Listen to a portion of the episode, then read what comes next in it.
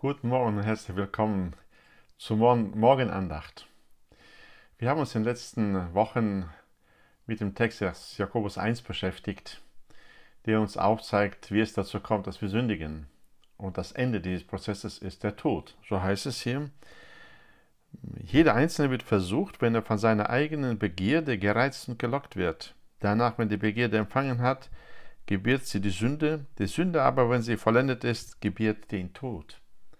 Hast du dich nicht auch schon mal gefragt, warum bin ich schon längst tot mit all meiner Sünde, die ich bereits erkannt habe, äh, die ich in meinem Leben nicht nur empfangen, sondern auch geboren habe, getan habe? Die Frage ist berechtigt, denn Gott hat in seiner Gerechtigkeit den Tod als die Folge der Sünde festgelegt. So können wir das in Römer 6, Vers 23 nachlesen. Denn der Lohn der Sünde ist der Tod. Eine ganz kurze, klare Aussage. Hier ist aber kein Punkt, sondern ein Semikolon. Es geht weiter. Aber die Gnadengabe Gottes ist das ewige Leben in Christus Jesus, unserem Herrn. Wir merken also, der Tod ist festgelegt und das ist die Gerechtigkeit Gottes und deswegen wird jede Sünde immer den Tod fordern. Doch Gott hat in Jesus Christus einen Ausweg geschaffen, wie der Tod äh, verlegt werden kann auf einen anderen. Aber bevor wir dazu kommen in der nächsten Andacht, möchte ich nochmal mit euch zusammen darüber nachdenken, warum leben wir heute noch, auch Menschen, die Christus nicht kennen. Warum ist der Mensch nicht gleich tot? Ja, er müsste gleich bei der Geburt sterben. Er müsste eigentlich eine Totgeburt sein. Und im biblischen Sinne ist er auch eine geistliche Totgeburt. Das heißt, der leibliche Tod ist nur eine Frage der Zeit. Wissen wir eigentlich alle.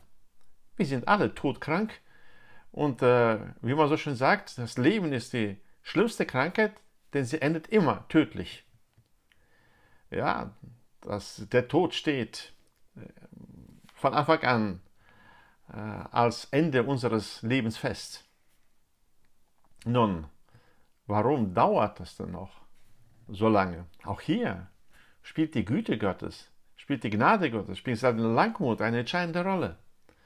Manche Menschen haben sich auch gefragt, schon damals, zu Zeiten von Petrus, warum kommt Christus noch nicht? Verzögert er die Verheißung? Und er gibt eine Antwort in 2. Petrus 3, Vers 9. Der Herr zögert nicht die Verheißung hinaus, wie es etliche für ein Hinauszögern halten, sondern er ist langmütig gegen uns, weil er nicht will, dass jemand verloren gehe, sondern dass jedermann Raum zur Buße habe. Das heißt, dass wir mit der Sünde nicht gleich sterben, haben wir der Güte Gottes zu verdanken, weil er uns Raum zur Buße verschaffen will. Denn der, die Buße ist der Weg zum Leben, zur Überwindung des Todes als Folge, als logische Folge der Sünde. Wie kommen wir nun äh, dazu, die Sünde, äh, Sünde zu vergeben oder Sünde vergeben zu bekommen? 1. Johannes 1, Vers 9 sagt uns Johannes, wenn wir aber unsere Sünden bekennen, so ist er treu und gerecht, dass er uns die Sünden vergibt und reinigt uns von aller Ungerechtigkeit. Das ist eine der Kernverheißungen, die ich so schätze, die ich so sehr liebe. Weil sie ist es, die mir sagt, Jakob, du wirst leben. Auch wenn du körperlich stirbst, du wirst ewig leben, denn Gott ist gerecht. Schauen wir uns mal an. Wie ist das gemeint? Wenn wir aber unsere Sünden bekennen, wenn ich also im Blick auf Jesus, auf seinen Tod für meine Sünden, als das Opfer für meine Sünden, die ich vollbracht habe. Äh, am Kreuz, wenn ich ihn im Glauben anblicke und ihm bekenne, meine Sünden bekenne, dann vergibt Gott mir. Aber wie geht das? Seine Gerechtigkeit fordert den Tod und Gott vergibt mir. Äh, lässt er dann seine Gerechtigkeit sausen, drückt ein Auge zu? Oder stimmt das, wie man so eine, in so einer frommen Floskel sagt, lasse Gnade vor Recht ergehen? Nein, Gott lässt nicht Gnade vor Recht ergehen. Gott lässt Gnade ergehen aufgrund des Rechts. Ja, der Sünde sollt ist der Tod. Und dieser Tod hat Jesus getroffen. Es war meine Sünde, die ihn getötet hat am Kreuz. Also meine Sünde ist gesühnt Deswegen sagt er auch drei Verse weiter in 1. Johannes 2, Vers 2, dass er, Christus, das Sündopfer für unsere Sünden ist, aber nicht nur für die unseren, sondern auch für die der ganzen Welt. Ja, und Gott hat die Sünde in Christus bestraft.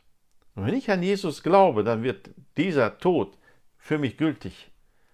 Und dann wäre es doch nicht gerecht, wenn Gott eine Sünde zweimal mit dem Tod bestraft. Deswegen kann Johannes sagen, dass wenn wir unsere Sünden bekennen, so ist er treu und gerecht. Und diese doppelte Garantie gibt Johannes hier für diese Aussage, dass er uns die Sünden vergibt und reinigt uns von aller Ungerechtigkeit. Gott ist zuverlässig und er ist treu, er ist gerecht. Und darauf beruht der Glaube an die Vergebung der Sünden.